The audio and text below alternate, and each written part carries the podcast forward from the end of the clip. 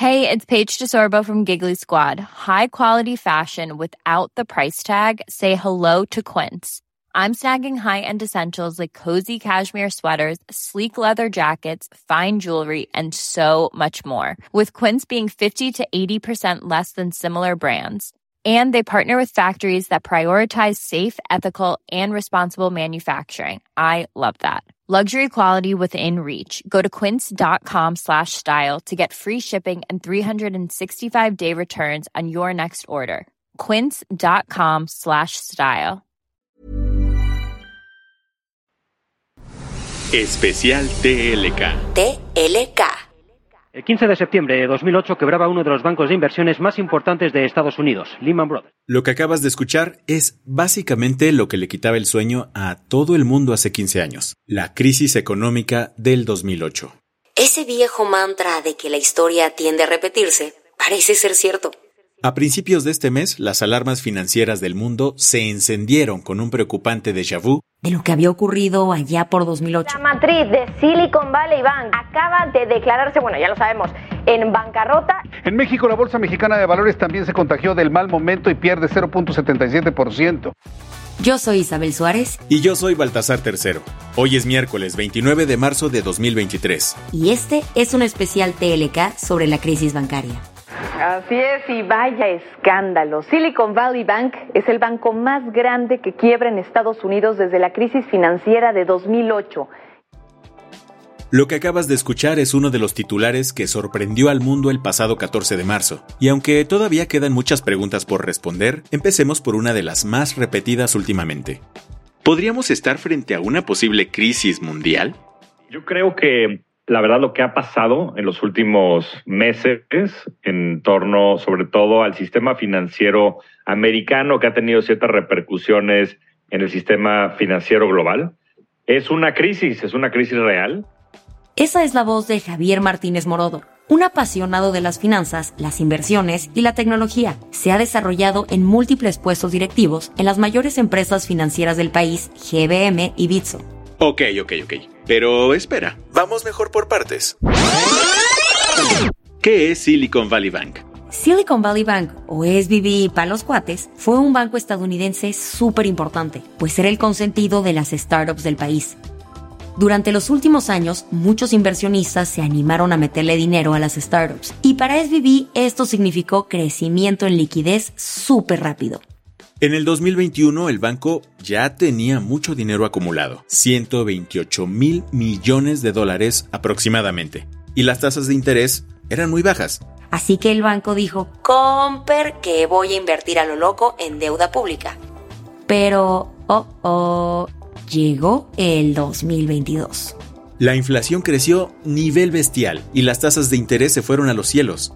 Lo que sucede es que se generó mucha inflación, principalmente por los estímulos económicos que tuvieron derivados de la crisis del COVID. Entonces empezaron a darle dinero a la gente y la gente salió a gastarla. Eso hizo que la cantidad de bienes y servicios en la economía, que era la misma, pues tuvieron una base monetaria más alta y por ende los precios de los productos y los servicios fueron más caros. Para controlar la inflación, históricamente el mejor instrumento para ello es subir las tasas de interés, que fue lo que hicieron los bancos centrales.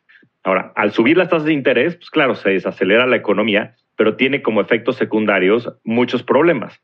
El principal que se ha detonado en este caso ha sido el problema de liquidez de los bancos. El negocio de los bancos es muy sencillo. Ellos captan dinero, el dinero que nosotros vamos y depositamos a las cuentas de banco, y después ese dinero lo prestan a terceros para créditos y otro tipo de objetos. Ahora, lo que sucede es que por lo general hay mucha diferencia, sobre todo en los plazos. Entonces, si nosotros depositamos nuestro dinero y ese dinero nosotros lo tenemos en nuestras cuentas a la vista y el banco se voltea y se lo presta a alguien para una hipoteca a 30 años, pues ese es un riesgo, porque si nosotros queremos retirar ese dinero y ese dinero está prestado a 30 años, pues el banco tiene un problema. Y eso fue justo lo que se manifestó en este escenario. La gente empezó a retirar el dinero por varias razones. Muchas de ellas es porque como no existe estabilidad, esta estabilidad e inclusive los precios han subido, pues necesitan más dinero para hacer frente pues, a sus necesidades primarias. Y por el otro lado, pues el dinero ya estaba colocado en plazos muy largos. Entonces esa disparidad entre los plazos y los riesgos que incurrieron estos bancos fue lo que causó esta insolvencia. Solo para darte una idea, si Silicon Valley Bank, que tenía 200 mil millones de dólares en depósitos de la gente, nada más tenían cerca de 10 mil millones disponibles para que se retiraran. Entonces hubo una de las que se llaman corridas bancarias en las cuales intentaron retirar en menos de 48 horas 42 mil millones de dólares. Entonces claramente el banco no tenía ese dinero y no podía tampoco salir a liquidar todos los créditos que tenía de muy largo plazo. Y ese eh, problema se manifestó pues, en un riesgo sistémico. Y eso es lo que hoy en día está enfrentando sobre todo el sistema bancario en Estados Unidos principalmente, pero ya se está perdiendo también hacia Europa. Ya le estás agarrando la onda, ¿no? La cosa pintaba fatal. Así que la Federal Deposit Insurance Corporation, o FDIC, entró al rescate. ¿La qué? La FDIC es una agencia independiente del gobierno de los Estados Unidos que busca proteger los depósitos que las personas tienen en el banco en caso de una quiebra. La FDIC dijo que dejarían quebrar a los bancos intentando rescatar los depósitos de las empresas, para que así la gente que tenía su dinero en el banco lo recibiera de vuelta. La decisión fue respaldada por el mismo Biden. Ahora, aquí surge otra preguntita de dónde va a sacar el dinero Estados Unidos para limpiar este desastre. Y ese dinero pues sale de algún lado, ¿no? Y es dinero que se está imprimiendo desde los bancos centrales que puede tener como muchos eh, efectos, ¿no? Puede subir la deuda desde el punto de vista pues, de lo que ya debe el déficit fiscal de los, de los americanos o también inflar el balance de, de la Fed, ¿no? El balance del Banco Central qué es lo que están haciendo ahorita. Entonces, al inflar el balance del Banco Central, pues estás creando dinero. Y ese dinero, pues de cierta manera, puede terminar en dos cosas. Una es en mayor inflación o en una revaluación de activos reales, ¿no? Como suele suceder y, generar ciertas burbujas o distorsiones en los mercados financieros. Todo el relajo de SVB no solo se llevó de corbata a otros bancos en Estados Unidos, sino que la cosa se fue a nivel mundial ya que varias de las empresas de Silicon Valley Bank son internacionales. ¿Te acuerdas de la pandemia cuando todo mundo apanicó y salió a comprar papel de baño a lo loco? Digamos que algo parecido sucedió aquí. Esa es una muy buena analogía, por cierto. Estas corridas bancarias se dan por eso, se dan porque hay pánico en las calles, al igual que había pánico en su momento por el papel de baño, que nunca he entendido por qué. Pero bueno, esa mismo se manifiesta en, el sistema bancario. Y lo que sucede es que así funciona el sistema bancario. La gente no sabe, pero no existe. O sea, si todos quisiéramos retirar nuestro dinero del sistema bancario al mismo tiempo, tronaríamos al sistema, porque el sistema por naturaleza está apalancado. O sea, en realidad nada más existe como entre el 10 y el 15% del dinero total que depositamos en los bancos, porque los bancos, como te decía, ese dinero lo prestan, entonces no lo tienen disponible, solo entre el 10 y el 15%, inclusive por este, políticas que se implementaron después de la crisis de 2008, es el que existe para retirarse. Entonces, pues si todos nos ponemos de acuerdo y empieza a correrse el pánico, en el momento en el que intenten retirar el dinero, solo el 10, entre el 10 y el 15% de la gente va a poder retirar ese dinero. Entonces, por eso es que la Fed, el Banco Central eh, en Estados Unidos, salió a dar como señales de calma, de que nada está pasando, de que todo el mundo este, guarde la calma, porque estas corridas bancarias, estos pánicos de las masas, pueden generar riesgos sistémicos importantes. Ahora, esto ya pasó también o permeó hacia Europa. Eh, Credit Suisse, uno de los bancos suizos más importantes, corrió un poco la misma suerte que Silicon Valley Bank. Vamos al tema financiero porque estamos ante un miércoles negro para las bolsas de Europa, así como para los Estados Unidos debido al desplome de crédito. Europa. Todos los ojos están puestos en el Credit Suisse. ¿Qué está pasando en Europa? Caída en las bolsas, corridas bancarias. ¿Qué, ¿Qué, es lo que está pasando? Credit Suisse es uno de los dos bancos más grandes e importantes a nivel global. El 15 de marzo de este año, las acciones del banco caen 24%. Ok, aquí es importante regresar un poquito en el tiempo. Los problemas de Credit Suisse ya tienen muchos años. Su reputación estaba bastante manchada por escándalos de lavado de dinero y una mala gestión administrativa. Pero Javier opina que SBB en realidad no podría lavarse las manos tan fácil, ya que claramente hay un elemento en común. No, sí están totalmente relacionadas. Sí están relacionadas sobre todo a la subida de las tasas de interés en Estados Unidos. En Europa también han tenido que subir las tasas porque la inflación también se ha disparado y al subir las tasas es el mismo efecto dominó que sucedió en Estados Unidos que está sucediendo en Europa. Entonces, si este efecto dominó llegó hasta Europa, ¿nos espera lo mismo en Latinoamérica?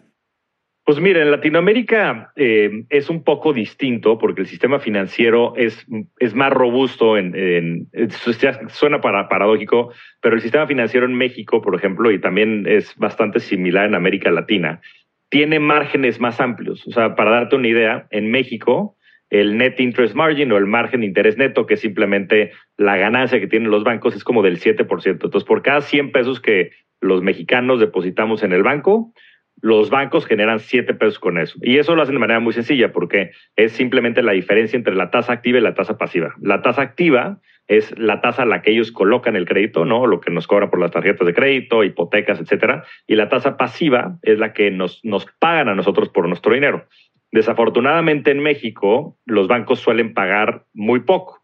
Es más, hay más de 250 mil millones de dólares, que son más que las reservas internacionales del país, en cuentas a la vista al 0%, lo cual es terrible. Ok, podemos respirar un poquito. Pero aún así, ¿qué tips nos da Javier para proteger nuestro dinero de esta posible crisis mundial?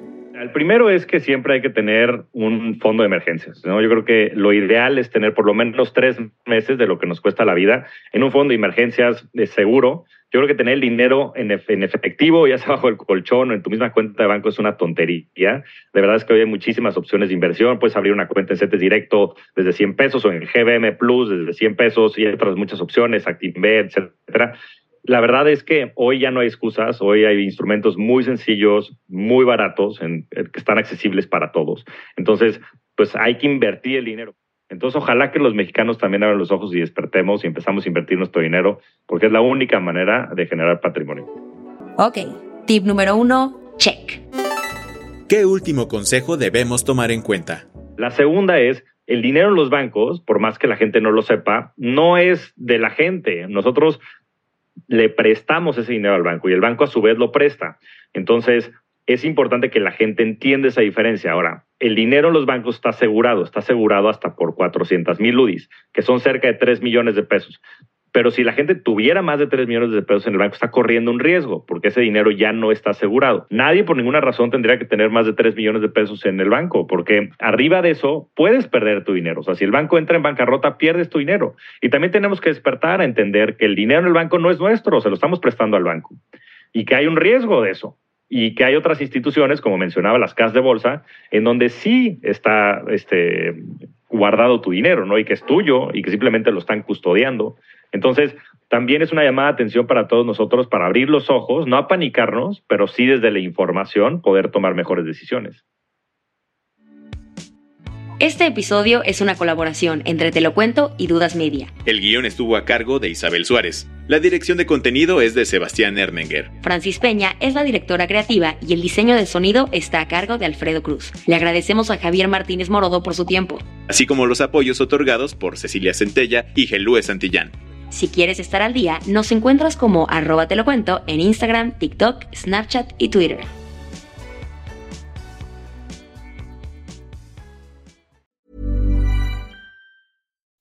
When you make decisions for your company, you look for the no-brainers. If you have a lot of mailing to do, stamps.com is the ultimate no-brainer. Use the stamps.com mobile app to mail everything you need to keep your business running with up to 89% off USPS and UPS. Make the same no-brainer decision as over 1 million other businesses with stamps.com. Use code PROGRAM for a special offer. That's stamps.com code PROGRAM.